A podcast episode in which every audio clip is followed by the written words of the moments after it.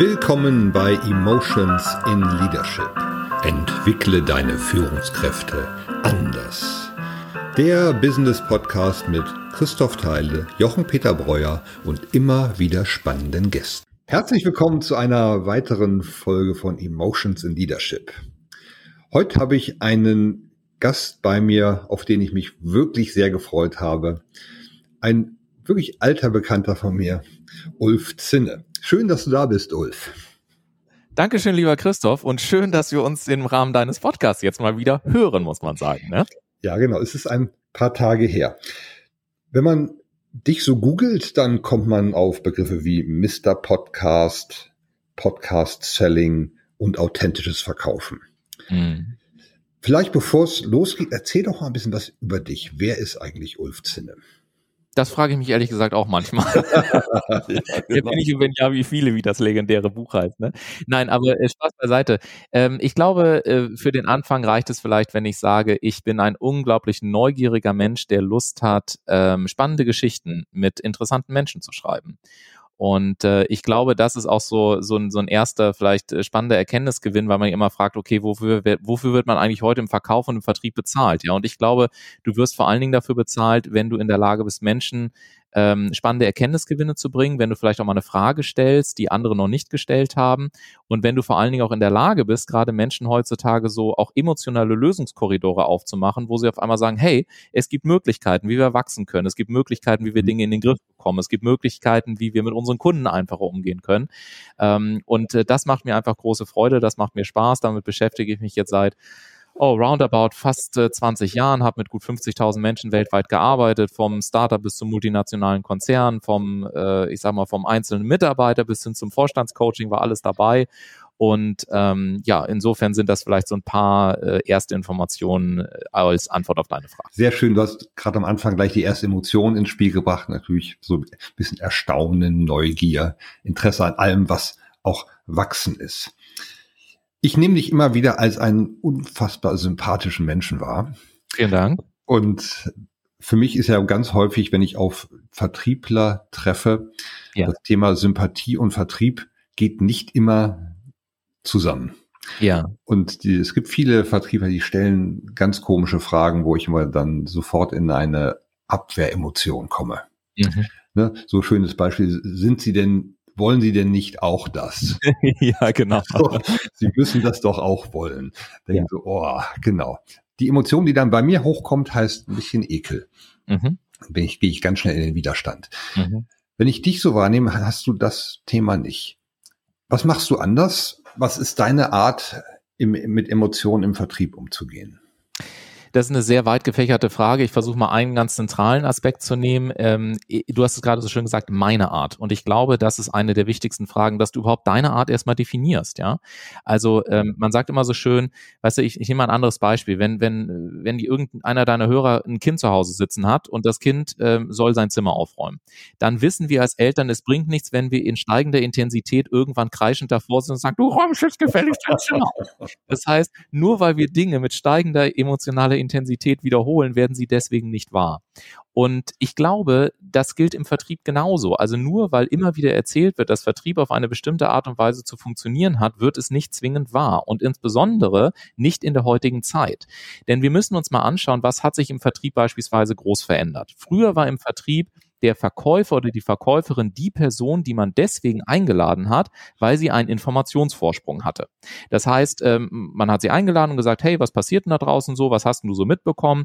Und äh, diejenigen, die natürlich in vielen Unternehmen unterwegs waren, die wussten dann auch deutlich mehr und hatten dann auf die Art und Weise ein paar Insights, die ich halt noch nicht hatte. Das hat sich komplett gedreht. Wir haben es heute mit super aufgeklärten Menschen zu tun. Wir haben es mit Menschen zu tun, die zum völlig anderen Zeitpunkt ähm, in einen Vertriebsprozess eben auch einsteigen Kollegen, die sind vorinformiert, die, die, die kommen aus einem ganz anderen Blickwinkel und die haben natürlich auch sehr viel teilweise schlechte Erfahrung gesammelt und haben auch keinen Bock mehr auf genau diese alten Plattitüden, von denen du da gerade berichtet hast. Ja. Und das Ganze führte dann bei mir dazu, dass ich mir mal irgendwann die Frage gestellt habe, hey, wie definiere ich denn eigentlich für mich einen Vertriebsprozess? Also ich mache ein ganz praktisches Beispiel. Wie oft höre ich, ja, Ulfi, gehst du denn mit Einwänden um? Ehrlich gesagt, ich habe seit über zehn Jahren keine Einwände mehr. Warum? Weil ich für mich beschlossen habe, es gibt keine Einwände. Ich habe Leute, die haben spannende Fragen. Ich habe auch Leute, die challengen mich mal. Aber alleine, wenn man sich mal überlegt, welche Emotionen das auslöst, wenn ich an so einen schweren Preiseinwand denke, wo es heißt, so entweder sie gehen jetzt 20 Prozent runter oder sie fliegen raus, dann kreiere ich ja schon meine Realität auf Basis dessen, was ich denke und aufgrund dessen der Emotionen, die ich in mir selber erzeuge.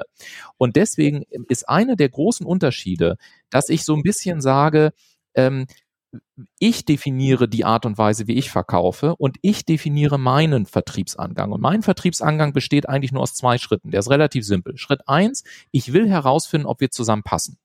Hm. Passen wir zusammen, ist Schritt eins. Und Schritt zwei ist, wenn wir zusammenpassen, können wir irgendwo eine geile Geschichte zusammen machen. Fertig.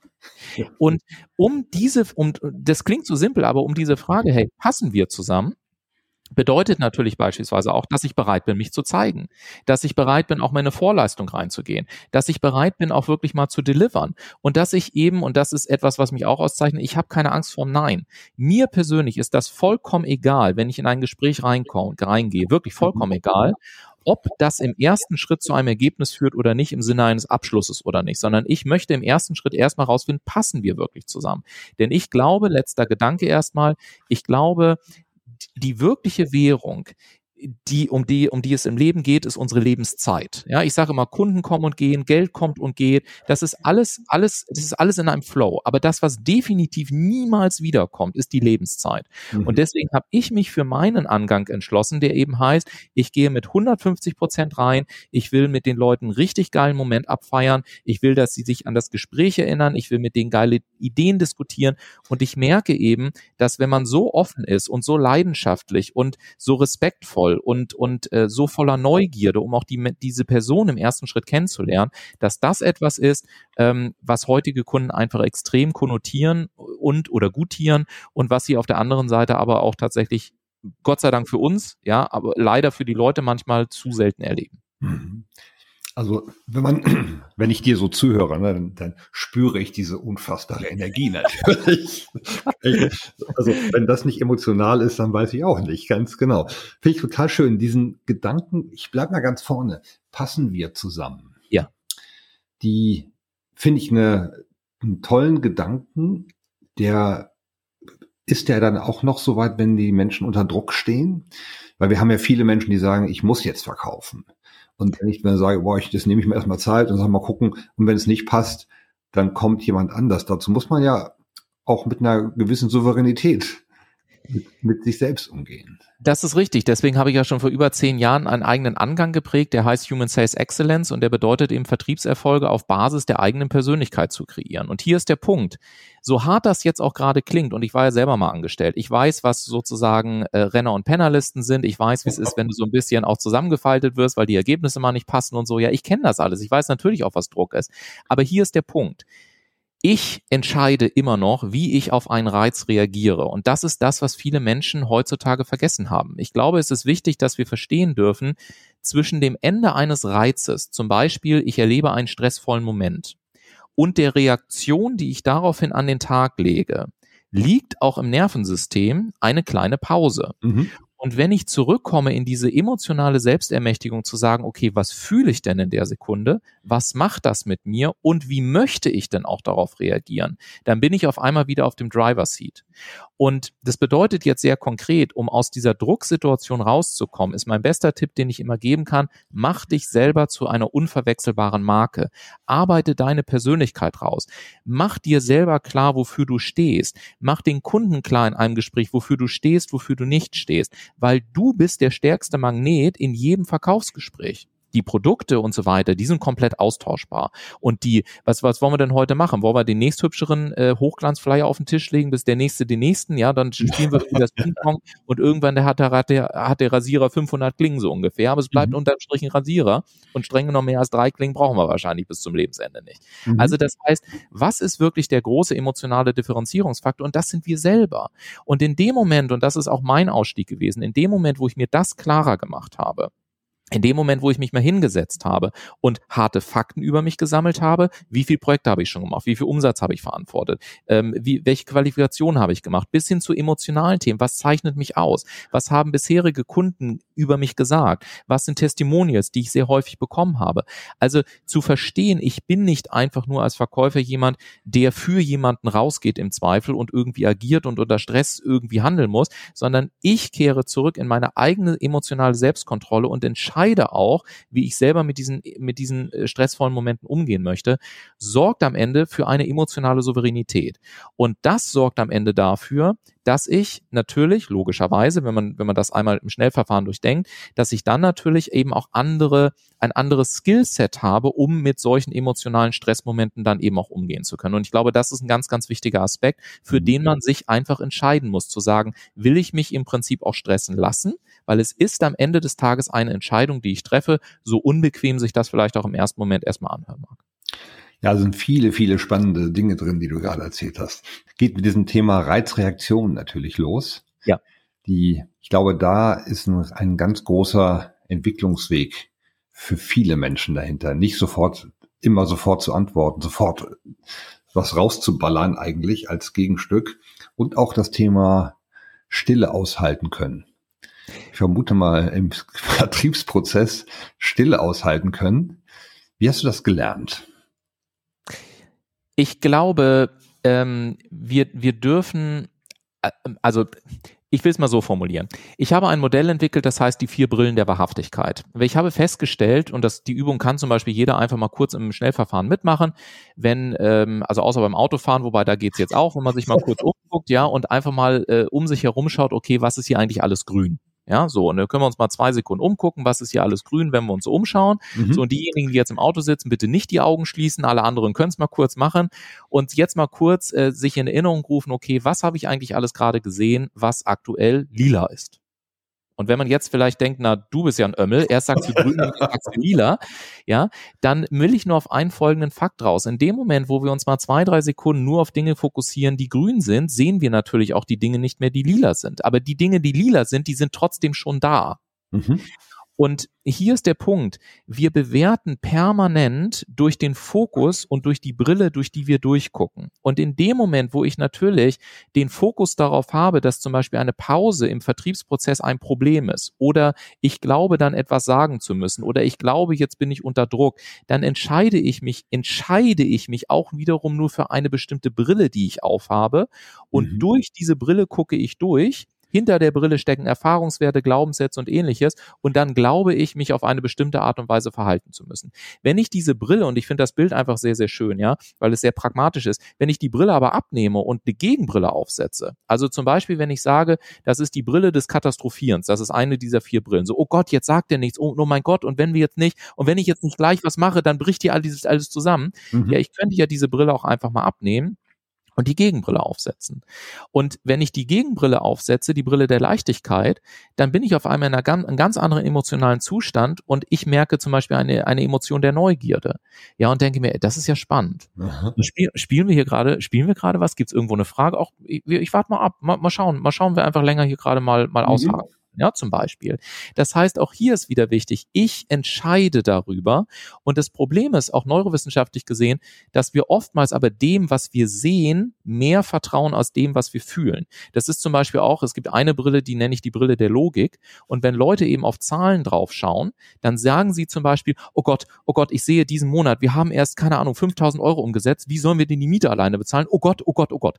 Das heißt, wir vertrauen diesem, diesem sichtbaren Beleg dafür, da stehen doch nur 5000 Euro, vertrauen wir zum Beispiel mehr als den Möglichkeiten, die im selben Moment, ähnlich wie die Farbe lila, im selben Moment trotzdem noch im Raum vorhanden sind.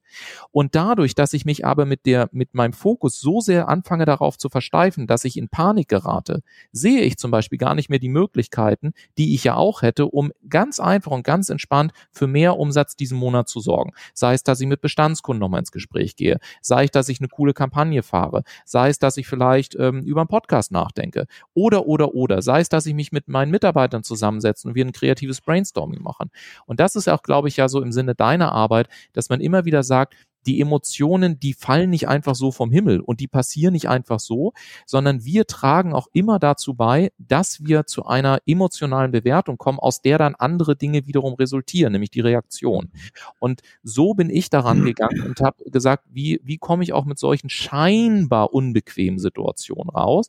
Und warum waren die überhaupt scheinbar unbequem? Ja, weil mir halt irgendjemand mal erzählt hat, dass es halt ganz unangenehm, wenn da jemand gegenüber sitzt und macht eine Pause. Das ist aber auch schon wieder eine Bewertung. Und ich glaube, wenn wir uns dessen bewusst werden, dass wir das selber entscheiden dürfen, dann sind wir auch emotional gesehen schon wieder einen großen Schritt weiter, was dann eben das Leader, eigene Leadership auch im, im Vertrieb und im Verkauf anbelangt.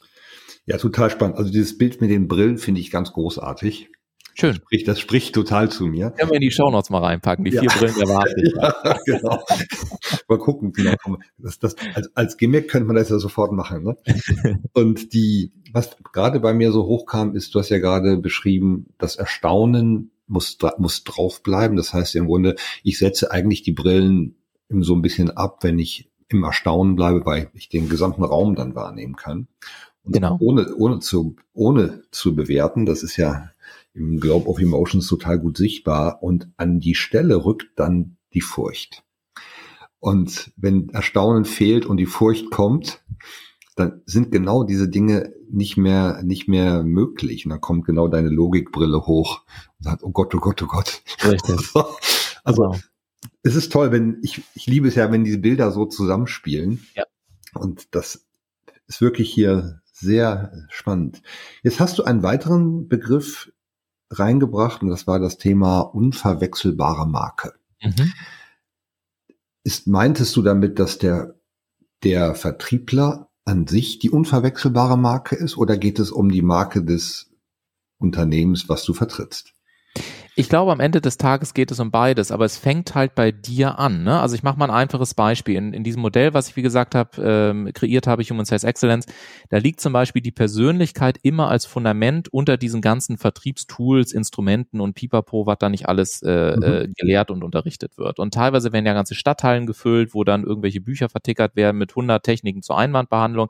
Ich halte das, da darf ja jeder denken, was er will, ich halte das für totalen Plumperquatsch, weil du brauchst nicht 100 Techniken und ich habe ehrlich gesagt, dafür mache ich den Job zu lange. Ich habe auch nicht die Zeit, in einer Verhandlungssituation darüber nachzudenken, warte mal, war das jetzt gerade unter Punkt B in der Farbe äh, äh, grün und war das, wenn ich das jetzt mit äh, Technik 5 zusammenbringe, ja, was soll denn da rauskommen, ja? So, und ich habe festgestellt, und das kennt ja jeder, Vertrieb ist letztendlich, wenn man so sagen möchte, ein Teilentscheidungsprozess. Menschen laufen unterbewusst durch bestimmte Filterfragen hindurch. Und wenn diese Filterfragen positiv beantwortet werden, dann kommen sie automatisch zu der Entscheidung, dass sie beispielsweise mit dir arbeiten wollen. Die erste Filterfrage, die sich Menschen immer stellen, ist, ist das einer von mir? Also auf gut Deutsch, ja, äh, passt der? Ist das Feind oder Freund? Und wir kennen das alle. Manchmal kommen Leute in einen Raum und obwohl sie in dein eigenes Büro kommen, hast du das Bedürfnis, dein Büro freiwillig zu verlassen, weil du denkst, das geht hier gerade gar nicht gut. Das heißt, das, was wir feststellen, ist, die Energie einer Person stellt sich immer zuerst vor. Lange bevor in irgendeiner Form ein gesprochenes Wort draufkommt. Die Energie stellt sich immer zuerst vor. Und ich mache mal ein anderes Beispiel, wo man das vielleicht aussieht. Ne? Stell, stell dir vor Urlaub oder so, bist mit Schatzilein gerade irgendwie in der Toskana unterwegs oder wo auch Mhm. immer, gehst dann irgendwo auf irgendeine so Foodstraße und denkst dir so, ach Mensch, 19 Uhr, wir haben Hunger, ne? Da Ja. schauen wir mal, was wir da so haben. Und dann siehst du so Restaurant nach Restaurant nach Restaurant nebeneinander. Und jetzt sagt natürlich dein logischer Menschenverstand, naja gut, ist wahrscheinlich eine Einkaufsgemeinschaft, die Pasta wird überall relativ gleich zubereitet. Aber trotzdem ist es doch witzigerweise so, dass wir sagen, ey, guck mal da hinten, da ist so eine kleine Trattoria, das sieht ja süß aus, komm, lass da mal hingehen. So. Das heißt, wir, wir, wir laufen an allen Geschäften vorbei und dann stehen wir vor dieser Trattoria und sagen, ah ja, das sieht ja nett aus. Dann gucken wir in irgendeiner Form, wie sieht's denn aus? Also welche Emotionen werden in uns erzeugt? Was wird da wach? Wir fühlen uns zum Beispiel wohl, fühlen uns angesprochen und dann setzen wir uns erst hin und setzen uns mit der Speisekarte auseinander. Das heißt, was wir verstehen dürfen ist, dass bevor es überhaupt um das Ergebnis geht, bevor wir überhaupt inhaltlich sprechen, hat sich die Emotion schon, äh, die, die Energie schon vorgestellt, woraus sich die Emotionen ergeben, ähm, die die Menschen fühlen und daraus entsteht dann tatsächlich eine andere Sicht auf denselben Inhalt. Mhm. Und hier ist der Punkt. Und deswegen ist mir das so wichtig. In dem Moment, wo ich also für mich beschließe, ich kümmere mich mal um meine Frequenz, in welcher Frequenz funke ich eigentlich? Wie stehe ich denn am Morgen auf? Worauf lege ich den Fokus? Liegt mein Fokus die ganze Zeit auf den Dingen, die nicht fokussieren? Äh, die, die nicht funktionieren? Wie ist das denn? Wie viele Verkäufer habe ich schon gesehen, die sagen, oh Gott, jetzt muss ich da nochmal 20 Telefonate führen. Ich garantiere dir, das Telefonat ist schon gelaufen, bevor du den Hörer in die Hand genommen hast. Warum? Weil die, weil die Energie und die damit verbundenen ausgelösten Emotionen sich schon vorstellen, bevor du überhaupt Hallo zu Ende gesagt hast.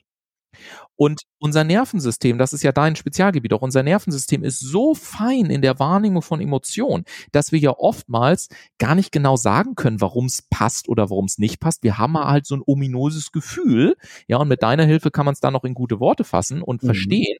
Aber für viele ist es ja sie sagen, ich weiß eigentlich auch nicht, warum wir in die Trattoria gegangen sind. Fühlte sich irgendwie ganz gut an. Und so ist es halt im Verkauf auch. Und das bedeutet, um es jetzt äh, pragmatisch wieder zusammenzuführen, in dem Moment, wo ich das verstehe, und in dem Moment, wo ich sage, okay, ich nutze das als Basis für meine eigene vertriebliche Herangehensweise, brauche ich eben auch viele dieser ganzen Tools und Techniken gar nicht mehr. Warum? Weil die Leute automatisch über das Nervensystem verstehen und fühlen, wie ich eben drauf bin und in welcher emotionalen Gewichtsklasse ich spiele. Und das kennen wir alle. Wie oft haben wir schon bei Leuten gekauft, ja, beziehungsweise nicht gekauft, aber bleiben wir beim Positiven, also gekauft, wo wir sagen, ganz ehrlich, das machen die anderen irgendwie auch. Aber das ist so nett, das ist so überzeugend, da ist so viel positiver Punch dahinter, so viel Leidenschaft, da ist natürlich auch Know-how und Erkenntnisgewinn dahinter, ja. Aber im Zusammenspiel ist das viel mehr wert und da brauche ich am Ende des Tages nicht irgendwie 300 Stunden verhandeln oder 5000 Techniken, sondern ich muss an einer anderen Stelle aus meiner Sicht ansetzen. Deswegen ist mir dieses Thema authentisches Verkaufen ja tatsächlich auch so wichtig. Ja, es passt total gut zu den Erlebnissen, die wir ja auch in den Führungsseminaren immer haben. Ich habe mein Lieblingsbeispiel dafür ist ja aktives Zuhören. Ja ne, wo Menschen dann immer mit ihren Checklisten kommen und sagen, wenn ich aktiv zuhöre, dann muss ich nicken, dann muss ich eine Frage stellen, check, check, check, check. Und es hat nichts damit zu tun. Und das genau, das finde ich hier gerade wieder. Mir kam gerade so ein Bild hoch, das würde ich gerne nochmal von dir hören. Jetzt ja. kommt diese Trattoria, stellt sich energetisch also vor und ja. ist und spricht total mit mir. Ja. Jetzt kommt da so ein Typ, der davor steht. Ja und versucht dann sein Menü zu verkaufen. Ja. Und kann mich wegtreiben. Ja. so, ne? so, das, und da stellt sich die Frage, ist das, also das erlebe ich gerade in so Urlaubsorten total viel, dass sie diesen, dass sie versuchen, Druck auf den, auf den Kunden zu machen, anstatt genau das Gegenteil. Ja. In, also wie, wie lädt man die Menschen dann mit der Energie mit ein? Ne? Richtig, wie lädt man sie ein? Und ich glaube, ähm, so aus der Praxiserfahrung heraus, Punkt Nummer eins, hab keine Angst vor dem Nein. Und der, der alles entscheidende Punkt ist, und das ist aus meiner Sicht der wichtigste Punkt, ich mache mal ein Beispiel. Manchmal haben wir Freunde, und mit diesen Freunden führen wir irgendwann, nennen wir das mal ein relativ klares Gespräch. Mhm. Ja, also wo wir einfach mal sagen, so, jetzt muss ich dich mal leider ganz kurz auf den Pott setzen und dir erzählen, was du hier für einen großen Sheet veranstaltest.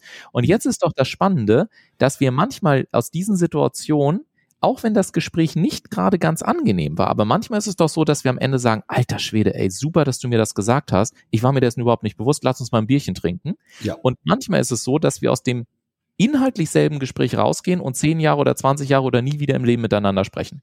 Die Frage ist, was ist der Unterschied? Ja. Was ist der Unterschied zwischen der Eskalation und Schulterklopfen und Bierchen trinken gehen? Und aus meiner persönlichen Überzeugung und Erfahrung heraus ist es die Absicht, die Intention, mit der ich das sage. Das heißt, in dem Moment, wo zum Beispiel der Verkäufer vor der Trattoria steht und nur die Absicht hat, diesen beknackten Pastateller in deinen Magen reinzubekommen, also vielmehr die Nudeln, die drauf liegen, ja. In dem Moment merkt das natürlich dein Nervensystem und du sagst, ähm, ich glaube, wir gehen da nochmal ein bisschen weiter oder ähm, ja, ja, also morgen, morgen, heute Abend sind wir schon zum Essen verabredet, aber wir kommen morgen sicher wieder, ja, so. Aber wenn wir merken, dass da zum Beispiel Mama dahinter steht, ja, und dann sagt, mhm. ey, Ecco, Ecco, kommen Sie heran, ey, lecker Pasta heute gemacht, so ungefähr, und wir merken, dass da eine andere Absicht dahinter steht, mhm. nämlich zum Beispiel eine Liebe zum Essen oder eine, ich hatte das neulich bei einem, äh, war ich mit Kunden unterwegs und wir waren in einer, äh, ich, wo, in welcher Stadt waren wir denn da? Ich weiß es schon gar nicht mehr. Und wir wollten am Abend essen gehen ähm, und hatten geguckt und wir hatten Bock auf Asiatisch. Und dann haben wir ein vietnamesisches Restaurant gefunden, sind da hingefahren und als wir davor standen, haben wir uns erstmal umgeguckt und gedacht, holy, wo sind wir gelandet? Weil es war eine absolute Hochhaussiedlung. Und dieses vietnamesische Restaurant war da irgendwie mittendrin und wir haben so gesagt, okay, das ist spannend, das ist äh, jetzt nicht so das übliche, die übliche Atmosphäre, die wir so erwartet hätten mhm. für TripAdvisor in dem Falle Platz eins und sind da reingekommen und dann wurde aber schlagartig klar, warum es auf Platz 1 steht, weil das war wirklich Mama. Und Mama fühlte sich verantwortlich für all die hunderte Menschen, die in diesen gesamten Hochhäusern wohnten. Und sie ist wirklich dieser emotionale Anlaufpunkt gewesen. Die Kinder, die Kinder kommen nach der Schule, äh, die, die, die Eltern äh, sprechen mit ihr, die, Gesch die Geschäftsleute, die kurz vor der Reise sind und so weiter. Und es war so viel Herzlichkeit, es war klar, es geht ihr nicht nur darum, Essen auf den Tisch zu stellen, sondern sie will einen schönen Moment, sie will, dass dass du dich wohlfühlst. Sie kam, sie hat gefragt, die Portionen waren riesig, es war total insane. Und irgendwann haben wir auch gefragt, warum sind die Portionen so riesig? Und sie stand davor, diese kleine süße Vietnamesin, hat gesagt, ich will unbedingt, dass ihr satt werdet, ja? Also ihr seid doch alles meine Kinder. Und es war so süß. Mhm. Und da hast du gemerkt, was für eine Kraft da drin steht, äh, steckt, mit welcher Absicht und mit welcher Intention ich ihm die Dinge auch auf den Punkt bringe. Ja, das finde ich ganz großartig, weil genau die Inten, wenn du über die Intention und diese, am Ende trägt sie ja die Emotionen dann zum anderen hinüber. Richtig. Und das ist einfach ein ganz, ganz wunderbares Bild. Das nehme ich jetzt auch hier als Abschlussbild. Wir sind schon wieder bei am Ende unseres Podcasts angelangt. Unfassbar. Es geht immer so unfassbar schnell. Ich habe das sehr, sehr genossen, mit dir über das Thema zu sprechen und mal gucken, wann ich dich wieder einladen kann.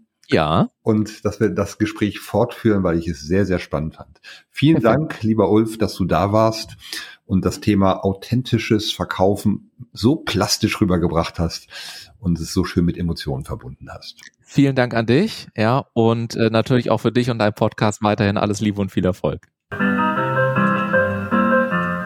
Das war wieder eine Folge von Emotional Leadership. Schön, dass ihr dabei wart. Wir freuen uns über euer Feedback auf emotional-leadership.com. Eure Christoph Teile und Jochen Peter Breuer.